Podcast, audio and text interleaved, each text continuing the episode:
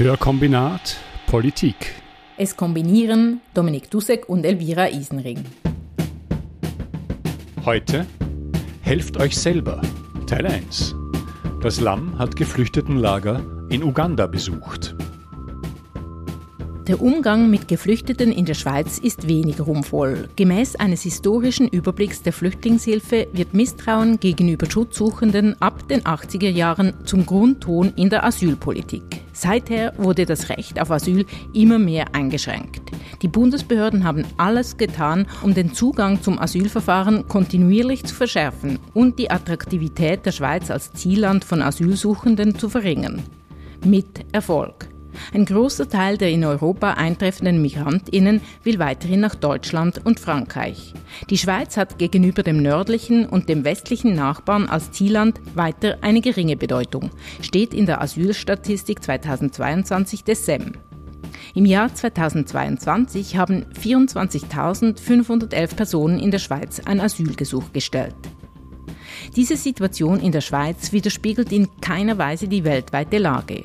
Laut einem Bericht des UN-Flüchtlingshilfswerks UNHCR sind derzeit 110 Millionen Menschen auf der Flucht. Das sind mehr Menschen als je zuvor seit dem Zweiten Weltkrieg. Knapp eine Million 965.665 Menschen, um genau zu sein, haben europaweit einen Antrag auf internationalen Schutz gestellt oder wurden als Familienangehörige in einen solchen Antrag einbezogen. Eine Million Menschen in Europa versus 110 Millionen insgesamt. Diese Zahlen machen bereits deutlich, dass die allermeisten Vertriebenen gar nicht mit wohlhabenden Staaten in Kontakt kommen. Refugees Welcome diesen Slogan kann eigentlich nur ein Land für sich beanspruchen. Uganda. Die ugandische Flüchtlingspolitik ist die beste der Welt. Solche und ähnliche Headlines kann man immer wieder quer durch die Medien lesen. Selbst Papst Franziskus lobte die herausragende Sorge des Landes um die Aufnahme von Flüchtlingen. Doch funktioniert Ugandas Flüchtlingspolitik tatsächlich so vorbildlich? Erhält das Land genügend Unterstützung? Nebst den Lobeshymnen wird auch Kritik immer lauter. Welchen Ansatz zum Schutz von Geflüchteten verfolgt Uganda? Wie ist es zu dieser angeblich progressiven Flüchtlingspolitik gekommen? Und was geht hier bei genauerer Betrachtung auch mächtig schief?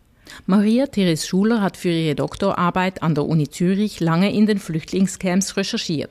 Soeben hat sie im Das Lamm eine dreiteilige Artikelserie zur Situation von Geflüchteten in Uganda publiziert. Dominik hat mit ihr gesprochen. Marie-Therese Schuler, du hast viel Zeit in Uganda verbracht und Uganda ist ja jetzt ein Land, wo ich annehme, dass viele in der Schweiz, zum Beispiel ich selbst, eher wenig über dieses Land wissen. Kannst du vielleicht am Beginn was sagen zum Status von Uganda als Aufnahmeland für Geflüchtete? Wie sind dort die Bedingungen? Wie engagieren die sich? Also Uganda war zwar in den letzten Jahren immer wieder in den Medien wegen seiner Politik für Geflüchtete, aber was vielen Leuten hierzulande vielleicht nicht so bekannt ist, Uganda ist mit 1,5 Millionen Geflüchteten das größte Aufnahmeland für Geflüchtete in ganz Afrika und eines der größten weltweit. Im Moment ist es auf Platz 5, also nach der Türkei, Iran, Deutschland und Pakistan. Was bei diesen Zahlen aber wichtig ist, ähm, also das sind die Menschen, die unter die Definition von Geflüchteten fallen und unter der Obhut des UNHCR sind. Nicht mitgezählt sind viele andere gewaltsam Vertriebene, beispielsweise die internally displaced people. Also das sind Menschen, die innerhalb ihrem Herkunftsland auf der Flucht sind. Und es ist wichtig, das auch in einem Verhältnis zu sehen, gerade wenn man berücksichtigt, woher die Menschen in Uganda geflüchtet sind, vor allem aus dem Südsudan und der Demokratischen Republik Kongo. Nebst den 500.000 Geflüchteten aus dem Kongo, die in Uganda leben, sind 5,6 Millionen Menschen innerhalb des Kongos auf der Flucht. Für alle, die Uganda nicht verorten können, Uganda ist ein Binnenstaat in Ostafrika. Im Norden grenzt das Land an den Südsudan, im Osten an Kenia, im Süden an Tansania, im Südwesten an Ruanda und im Westen an die Demokratische Republik Kongo. Das Land ist von mehreren Krisengebieten umgeben. Der Südsudan zählt gemäß der UNO-Flüchtlingshilfe zu einem der fünf größten Herkunftsländer von Flüchtlingen. Der Kongo zu einem der fünf Länder mit den meisten Binnenvertriebenen. Nun aber zu den fünf größten Aufnahmeländern von Flüchtlingen. Da ist jetzt ja nur ein reiches westliches Land darunter, nämlich Deutschland. Man hört ja schon viel über Deals, die Europa hat, äh, mit, mit der Türkei zum Beispiel, ist wahrscheinlich der bekannteste. Welche Bedeutung hat denn Uganda für die Migrationspolitik von Europa? Ja, Europa ist ja bekannt dafür, dass es in Sachen Migration und Flucht eine Auslagerungspolitik betreibt. Du hast es schon erwähnt, ähm, den Deal mit der Türkei oder etwa auch, indem es die marokkanischen Grenzbehörden dafür bezahlt, dass Menschen nicht nach Europa gelangen. Aber wie wir mit Uganda sehen, geschieht dies bereits viel früher. Wenn Menschen aus dem Kongo oder dem Südsudan in ugandischen Ländern untergebracht werden, sind die Möglichkeiten viel geringer, dass sie alles daran setzen, sich auf den gefährlichen Weg durch die Wüste oder das Mittelmeer nach Europa zu machen. Deshalb sind auch die europäischen Staaten so sehr darauf angewiesen, dass das Narrativ aufrechterhalten wird, dass es sich bei Ugandas Politik um ein Erfolgsmodell handelt. Und gerade deshalb war das Land auch immer wieder in den Medien, vor allem ähm, im Jahr 2015, als viele Geflüchtete vor allem aus Syrien ähm, in europäischen Ländern Zuflucht fanden, wurde Uganda für seine offenen Grenzen und für seine fortschrittliche Politik für Geflüchtete immer wieder gelobt. Also dargestellt wird oder wurde es als Erfolgsgeschichte. Kannst du vielleicht kurz sagen, äh, was sind denn die Bedingungen, unter denen die Geflüchteten in Uganda leben? Was so großflächig, welche Möglichkeiten stehen ihnen offen? Äh, wie leben sie dort? Also kennzeichnend ist, dass Uganda Geflüchteten in den Lagern oder Siedlungen ein Stück Land zur Verfügung stellt, das sie bewirtschaften sollen. Also sie sollen darauf etwa Getreide oder Mais anbauen. Und die Idee ist, dass sie damit möglichst unabhängig von humanitärer Hilfe werden, also im Sinne der Selbstversorgung. Aber auch sonst haben Geflüchtete in Uganda im Vergleich zu anderen Ländern viele Freiheiten. Sie dürfen sich theoretisch frei bewegen, also die Lager in Uganda, die sind auch gar nicht umzäunt. Sie dürfen arbeiten oder haben das Recht auf Bildung. Aber was in der Theorie gut klingt, hat auch seine praktischen Hürden. Wenn die Menschen nicht in den Lagern leben, haben sie kein Anrecht auf die Hilfe, die ihnen zur Verfügung gestellt wird. Und die Camps befinden sich auch alle in ländlichen Gegenden. Und neben der Landwirtschaft gibt es also nicht sehr viele Einkommensmöglichkeiten. Ja, das ist schon erstaunlich. Das ist ja hier völlig undenkbar, dass man Geflüchteten einfach ein Stück Land zur Verfügung stellt. Weißt du, ob das sozusagen auf Initiative der, wir werden ja noch dazu kommen, auch der zum Teil europäischen oder westlichen Geldgeber so passiert ist? Oder ist es eine Politik, die Uganda schon früher verfolgt hat? Uganda hat diese Politik schon ähm, eigentlich seit seiner Unabhängigkeit verfolgt. Das war in den 60er Jahren. Dort haben sie ähm, vor allem Geflüchtete aus Ruanda auch angesiedelt. Das wurde aber natürlich auch ähm, gefördert von der internationalen Staatengemeinschaft, ähm, auch so mit der Idee, dass Geflüchtete in afrikanischen Ländern, ähm, man hat sich auf auch die Gastfreundschaft ähm, der afrikanischen Länder berufen und dass man Geflüchtete in dieser Art und Weise sehr einfach integrieren kann. Im Beitrag von Deutschlandfunk Kultur, Uganda und Senegal, Afrikas unterschiedliche Asylsysteme, wundert sich die Politikwissenschaftlerin Ulrike Krause sehr darüber, dass Uganda bis heute als Paradebeispiel für eine wunderbare Flüchtlingspolitik gefeiert wird. Die kritische Perspektive würde vollkommen fehlen. Sie sagt, dass der Ansatz des Flüchtlingsschutzes und der Flüchtlingspolitik auf die Kolonialzeit zurückgehe. Während des Zweiten Weltkrieges wurden einige Geflüchtete, insbesondere aus Polen, in Uganda angesiedelt und dort in sogenannten Siedlungen untergebracht. Dort sollten sie Landwirtschaft betreiben, um sich selbst zu versorgen. Nachdem das Land unabhängig wurde, wurde diese Politik, wie vorhin gehört, fortgeführt.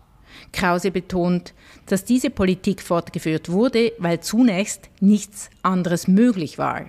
Es war die Zeit des Staatenbildungsprozesses. Außerdem waren die Region und Uganda immer wieder von Hungersnöten, Konflikten und von Gewalt betroffen. Und die hochprofessionalisierten humanitären Strukturen, wie wir sie heute weltweit kennen, waren in dieser Zeit in dem Maß gar nicht möglich. Sie sieht in der Vergabe eines Stücks Land und dem angestrebten Ziel, dass die Menschen ein relativ unabhängiges Leben von den humanitären Strukturen führen können, durchaus auch Gutes. Sie kritisiert jedoch, dass dieses Stück Land bei weitem nicht groß genug sei, um Selbstversorgung zu betreiben. Außerdem gibt Krause zu bedenken, alle Menschen auf dieser Welt haben unterschiedliche Interessen. Nicht alle Menschen sind daran interessiert, ihr Leben durch Landwirtschaft zu sichern. Es gibt ganz unterschiedliche Interessen und diese Interessen werden nicht ermöglicht. Ganz im Gegenteil. Es ist ein dauerhaftes Leben mit limitierten Möglichkeiten, ohne dass wirkliche Lösungen in Sicht sind. Sie erklärt, dass man im Flüchtlingsschutz drei dauerhafte Lösungen unterscheide, damit Geflüchtete wieder Zugang zu all ihren Rechten erlangen können. Erstens freiwillige Rückführung in die Herkunftsländer, zweitens Umsiedlung in sichere Drittstaaten, drittens lokale Integration mit der Perspektive auf dauerhaftes Bleiberecht, sprich die Staatsbürgerschaft. Der Ansatz der Flüchtlingspolitik in Uganda bedeutet, dass man ein ganzes Leben in Aufnahmelagern verbringe. Das geschenkte Stück Land befindet sich ja eben innerhalb der Flüchtlingscamps. Und da selbst die Idee mit der Selbstversorgung nicht funktioniert, bedeutet das auch, dass die Geflüchteten ein ganzes Leben lang auf humanitäre Hilfe angewiesen sind. Im Interesse der Geflüchteten ist das sicher nicht. Du hast gesprochen von den Geflüchteten, die unter dem Schutz des UNHCR stehen. Man hat schon erwähnt, dass europäische Staaten ein Interesse daran haben, dass dort eine irgendwie äh, funktionable Migrationspolitik betrieben wird. Wie schaut es mit den Finanzen aus? Äh, mhm. Wer zahlt da wie viel für das, was die ugandische Regierung da durchführt? Also eben es sind die ugandischen Behörden, die die Camps managen, und zwar zusammen mit dem UNHCR, also der UN-Agentur für Geflüchtete. Diese arbeiten wiederum mit etlichen NGOs zusammen, sowohl nationalen als auch internationalen. Die sind eben da in Uganda vor Ort. Das heißt eben auch, dass das Geld für die verschiedenen Programme für Geflüchtete, das Geld kommt hauptsächlich von westlichen Staaten, sind vor allem europäische Länder oder die USA, die das UNHCR oder andere humanitäre Organisationen finanzieren. Eine ganz wichtige Rolle spielt das World Food Program, weil es liefert die Nahrungsmittelhilfe und zwar von Tag eins an, wenn Geflüchtete die Grenze überqueren in sogenannten Transit Camps erhalten Geflüchtete warme Mahlzeiten und wenn sie dann in ein Camp gebracht werden, erhalten sie die Nahrungsmittelhilfe monatlich, entweder in Form von Mais, Bohnen oder Soja oder in Form von Bargeld, was es ihnen erlaubt, die Lebensmittel ihrer Wahl zu kaufen. Und wenn du sagst World Food Program, wem untersteht das? Das World Food Program ist eine UN-Organisation, die wie andere ähm, humanitäre Organisationen wie das UNHCR, auch die Weltgesundheitsorganisation genau sind Teil der UN und werden über Gelder von den aus dem UN-Budget teilweise finanziert, aber vor allem durch freiwillige Beiträge der UN-Mitgliedsländer. Ja, was das heißt, dass die Beiträge freiwillig sind, dazu werden wir wahrscheinlich auch noch kommen. Ähm, jetzt hast du aber geschrieben in diesen drei langen Texten, die erschienen sind beim LAM, dass in, sagen wir, in den letzten zehn Jahren die Lage für Geflüchtete, die sich bis jetzt ja mal gar nicht so schlecht unter Anführungsstrichen anhört, deutlich prekärer geworden ist. Woran liegt denn das und wie wirkt sich das aus? Ja, also das hat einerseits damit zu tun, dass die Zahl der Geflüchteten in Uganda in den letzten Jahren massiv angestiegen ist. Also im Jahr 2015 beherbergte das Land noch 500.000 Geflüchtete. Heute sind es eben mehr als 1,5 Millionen. Die Zahl hat sich also mehr als verdreifacht und der Bedarf ist somit enorm angestiegen. Gleichzeitig hat sich die Lage aber auch verschärft wegen Covid. Die Armut ist generell angestiegen, Lebensmittelpreise sind gestiegen. Und das hat auch die humanitäre Hilfe selbst wieder verteuert. Das World Food Program muss mehr Geld ausgeben, um Nahrungsmittel zu kaufen und um diese zu transportieren.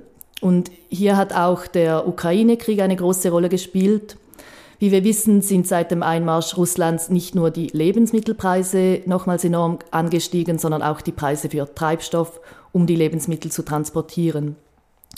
Hinzu kommt auch, dass viele Hilfsgelder in die Ukraine flossen und dass damit droht, dass andere humanitäre Krisen in Vergessenheit geraten können. Du schreibst auch, das ist eine Zahl, ich komme ja immer gerne mit Zahlen, die mich beeindruckt haben. Und ich finde, die erste Zahl fast ist, du schreibst, die Zahl der Menschen, die akut von Hunger betroffen sind weltweit, hat sich seit 2020 äh, mehr als verdoppelt. Ist das eine Auswirkung von, von der Covid-Politik? Also ich glaube, das sind ganz verschiedene ähm, Sachen, die eine Rolle spielen. Eben Covid selbst, die halt irgendwie wirklich halt die Wirtschaft ähm, unter Druck gesetzt hat. Dann haben Länder, die viel gespendet haben, haben ähm, gewisse Spenden auch zugenommen, weil sich die Lage so verschärft hat. Aber es sind einfach, jetzt gerade im Falle vom World Food Program, die Organisation hat noch nie so viele Gelder erhalten wie letztes Jahr, aber trotzdem ist der Bedarf der Mittel so angestiegen, dass sie noch nie so eine große Finanzierungslücke hatten. Unterbrechung. Da Hörkombinat Politik größtenteils von unseren MedienpartnerInnen unabhängig ist, sind wir auf finanzielle Zuschüsse angewiesen. Wenn ihr das Projekt unterstützen möchtet, findet ihr die Bankangaben und einen QR-Code auf unserer Webseite hörkombinat.ch. Ihr könnt das Projekt aber auch ganz einfach unterstützen, indem ihr uns weiterempfehlt oder die Folgen gut bewertet. Außerdem, auf hörkombinat.ch findet ihr auch einen Kontaktbutton mit unserer E-Mail-Adresse. Schreibt uns eure Gedanken und Inputs, Kritik und Komplimente freuen uns sehr. Vielen Dank fürs Hören, Kommentieren, Teilen und Unterstützen. Und was heißt jetzt in Uganda, wenn ich die Zahl der dort lebenden Geflüchteten so stark, wenn die so stark angestiegen ist? Wie wirkt sich das aus auf die ganzen äh, äh Programme, zu, die denen eigentlich helfen sollen?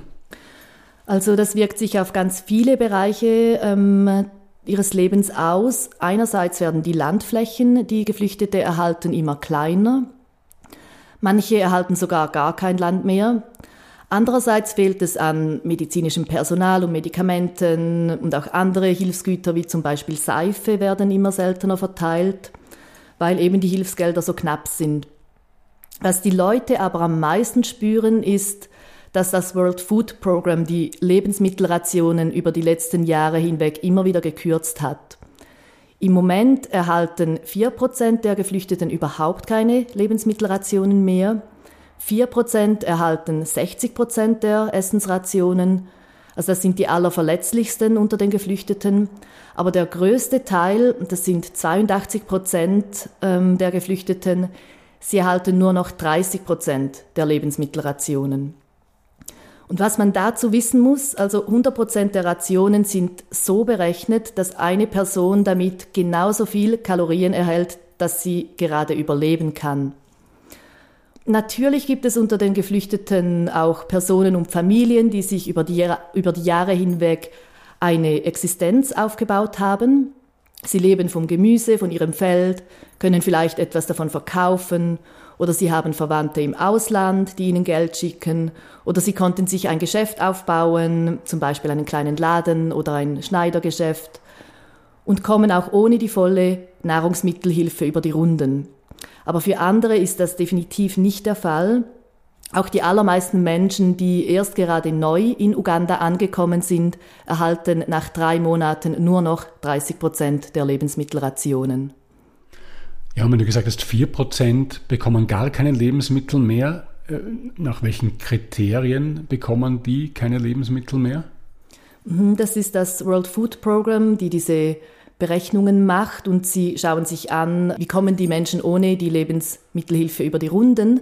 Das genau hängt dann einerseits damit zusammen, in welchem Camp das sie leben so sind zum Beispiel die Camps im Nordwesten Ugandas, ähm, die sind grundsätzlich, haben die fruchtbareres Land als diejenigen im Norden. Also es ist einfacher, da selbst über die Runden zu kommen. Dann hängt es davon ab, wie viel Land das sie haben, ob sie eben andere Einkommensmöglichkeiten haben. Und auch ähm, als besonders verletzlich gelten zum Beispiel alleinerziehende Mütter, die auf viele Kinder aufpassen, unbegleitete Minderjährige oder auch Menschen mit physischen und psychischen Beeinträchtigungen.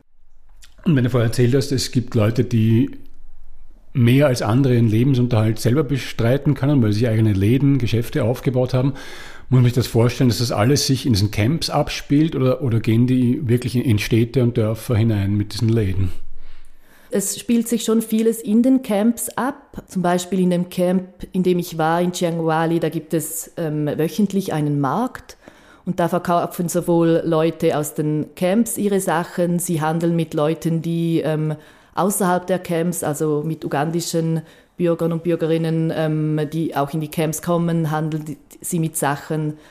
Es ist so, dass die Camps halt sehr abgelegen sind und deshalb ist es gar nicht so einfach, ähm, da über die Grenzen hinweg ähm, Geschäfte zu machen. Aber es gibt, also die Grenzen sind definitiv fluid.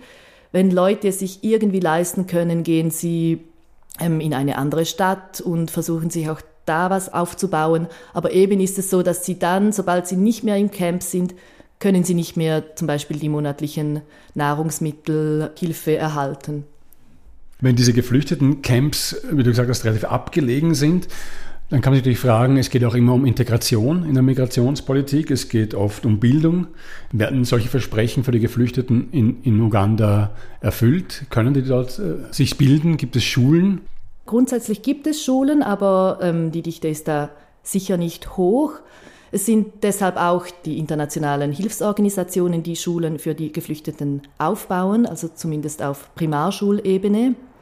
Und dabei ist eben auch interessant, und das ist ein wichtiger Punkt in Ugandas Politik für Geflüchtete, ähm, es gibt den Ansatz, dass 30 Prozent der Hilfe für Geflüchtete auch der lokalen Bevölkerung zukommen muss. Und das heißt, dass wenn Schulen aufgebaut werden oder Gesundheitszentren gebaut werden, hat auch die Lokalbevölkerung in diesen Regionen hat Zugang.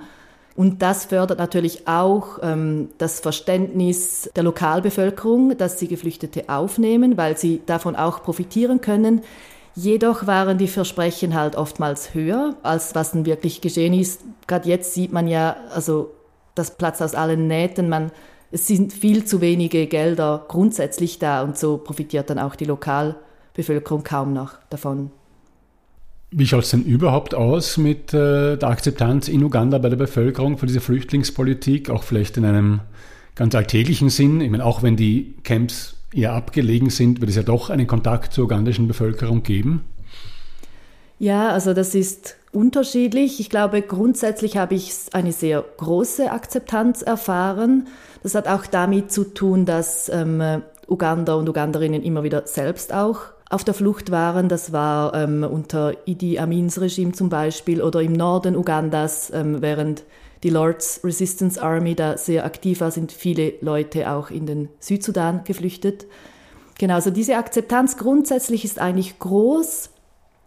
Es hat sich sicher enorm verkompliziert ähm, dadurch, dass eben viel zu wenige Hilfsgelder da sind. Es ist auch sehr, sehr kompliziert mit der Landvergabe. Ähm, es ist teilweise staatliches Land, teilweise ist es halt gemeinschaftlich verwaltetes Land, ähm, wo auch die Besitzverhältnisse nicht klar sind. Es gibt auch in dem Camp, in dem ich war, wurde auch die Lokalbevölkerung von einem Teil des Landes vertrieben, weil das als Staatsland behandelt wurde, obwohl da sind die Verhältnisse sehr, sehr unklar. Also da gibt's auch, da gab es dann großen Aufruhr. Und auch gibt es immer wieder Stimmen aus der Bevölkerung, die auch in sehr schwierigen Verhältnissen lebt, gerade in den ländlichen Regionen, dass Geflüchtete mehr Hilfe erhalten als sie selbst, weil sie monatlich Nahrungsmittelhilfe bekommen. Ich glaube, wie so mit den vielen Geflüchteten jetzt und mit den Finanzierungslücken, also nimmt die Akzeptanz schon eher ab. Die Lebensmittelpreise sind gestiegen, hast du gesagt, was sowohl für, für dieses World Food Program als auch natürlich für die Geflüchteten selbst sehr nachteilige Auswirkungen hat. Aber der Laie in mir denkt, ja gut, äh, wenn so Preise steigen, dann gibt es da sicher auch jemand, der davon profitiert, von diesen gestiegenen Preisen. Ist das so? Gibt es jetzt äh, Firmen, gibt es äh, Organisationen, die jetzt mehr verdienen am Geschäft mit den Geflüchteten? Ja, also es gibt definitiv Players, die von den äh, gestiegenen Lebensmittelpreisen profitiert haben. Und das überrascht wahrscheinlich wieder mal kaum. Das sind vor allem Schweizer Konzerne oder Konzerne, die in der Schweiz ihre Geschäfte tätigen. Denn mindestens die Hälfte des weltweit gehandelten Getreides läuft über die Schweiz. Ähm, die NGO Public Eye hat viel dazu recherchiert. Sie haben aufgezeigt, dass diese Rohstofffirmen seit Covid und dem Ukraine-Krieg historisch hohe Gewinne machten. Dazu zählen etwa Cargill oder Kofco oder die Louis Dreyfus Company. Wegen den Steuerprivilegien, die diese Konzerne in der Schweiz genießen, deshalb sind auch viele dieser Konzerne hier angesiedelt und deshalb profitieren wir auch indirekt mit unserem Lebensstandard hier. Die Hälfte des weltweit gehandelten Getreides läuft in irgendeiner Form über die Schweiz, hast du gesagt. Mhm. Auch das war es nicht nur über Uganda, weiß ich wenig, auch das war mir völlig unbekannt. Das ist schon erstaunlich. Jetzt eben, wenn die Schweiz oder zumindest Firmen in der Schweiz und dadurch ja auch die Schweiz zum Beispiel durch Steuereinnahmen davon profitiert, dann könnte man erwarten, dass die auch sich engagieren im Rahmen zum Beispiel des World Food Programs. Die Beiträge sind freiwillig zu diesem Programm, hast du vorher gesagt. Was macht nun die Schweiz in diesem Bereich? Kommt sie da ihrer, wie soll man sagen, möglicherweise ja vorhandenen moralischen Verpflichtung nach? Also die Schweiz zahlt dem World Food Program jedes Jahr Beiträge so im Umfang von fast 100 Millionen Franken. Keine andere humanitäre UN-Organisation erhält von der Schweiz so viel Geld. Und die Schweiz leistet nebst der finanziellen ähm, Hilfe auch technische und logistische Hilfe und arbeitet eng mit dem World Food Program zusammen. Aber wenn man sich den finanziellen Beitrag der Schweiz im Vergleich mit anderen Ländern anschaut, ist das wiederum gar nicht so viel. Sehr viele Länder geben nämlich 0,5 Prozent ihres Bruttoinlandproduktes ähm, für Entwicklungszusammenarbeit aus. Die Schweiz hingegen hat einen Mindeststandard von 0,3 Prozent. Deshalb hat auch Jakob Kern, er ist selbst Schweizer und er ist der stellvertretende Stabschef des World Food Pro Program in Rom. Er hat in einem Interview zur Finanzierungslücke des World Food Program gesagt, von einem so reichen Land wie der Schweiz könnte man wirklich mehr erwarten. Ein Mindestbetrag von 0,3 Prozent äh, kommt von der Schweiz. Hat sich die Schweiz diesen Betrag selbst auferlegt und äh, was für Möglichkeiten gäbe es da, diesen Betrag vielleicht zu erhöhen, also sich anderen Ländern, die offenbar einen größeren Teil zahlen, äh, anzupassen? Das wurde politisch so entschieden, dass das 0,3 Prozent des Bruttoinlandproduktes sind. Aber eben es ist ein Mindeststandard und da gibt es auch etwas Spielraum. Also die DEZA hat da schon Spielraum, die ähm, Beträge so zu lenken, wie sie will und auch mal vielleicht höhere Beträge zu sprechen. Aber dass das geändert wird und dass man sagt, nein, das muss 0,5 Prozent sein wie in anderen Ländern, das wäre dann halt eine politische Frage. Und genau, es sind auch NGOs daran am Arbeiten, dass man das ähm, festsetzen kann, dass das höher ist. Antworten auf diese politischen Fragen müssen schnell gefunden werden. Denn einfach so weiter wie bisher scheint keine Option zu sein. Krisen werden in Zukunft eher zu als abnehmen. Und bereits jetzt ist das Stück Land, das die Geflüchteten bekommen, zu klein, die Essensrationen ebenfalls, die Unterstützung im Allgemeinen zu niedrig, damit Ugandas Flüchtlingspolitik überhaupt funktionieren könnte. Das Ziel der Selbstversorgung und Unabhängigkeit rückt immer mehr in weite Ferne. Aber selbst wenn man an diesem Ziel festhalten wollte, wie funktioniert dieses System eigentlich für Menschen, die das Ziel der Selbstversorgung schon von vornherein gar nicht erreichen können? Persönliche Interessen hin oder her, es gibt Menschen, die nur schon aufgrund körperlicher Beeinträchtigungen oder aufgrund ihres Alters gar nicht in der Lage sind, ein Stück Land zu bewirtschaften. Und das sind gar nicht so wenige. Welche Lösungen sehen die humanitären Strukturen in Uganda für Geflüchtete mit Behinderung vor? Welche Lösungsansätze des Flüchtlingsschutzes gelten für sie? Und wie wird Uganda in diesem Punkt von der internationalen Staatengemeinde unterstützt? Das alles erfährt ihr in Teil 2 von Helft euch selber, Finanzknappheit in Ugandas Geflüchtetenlagern.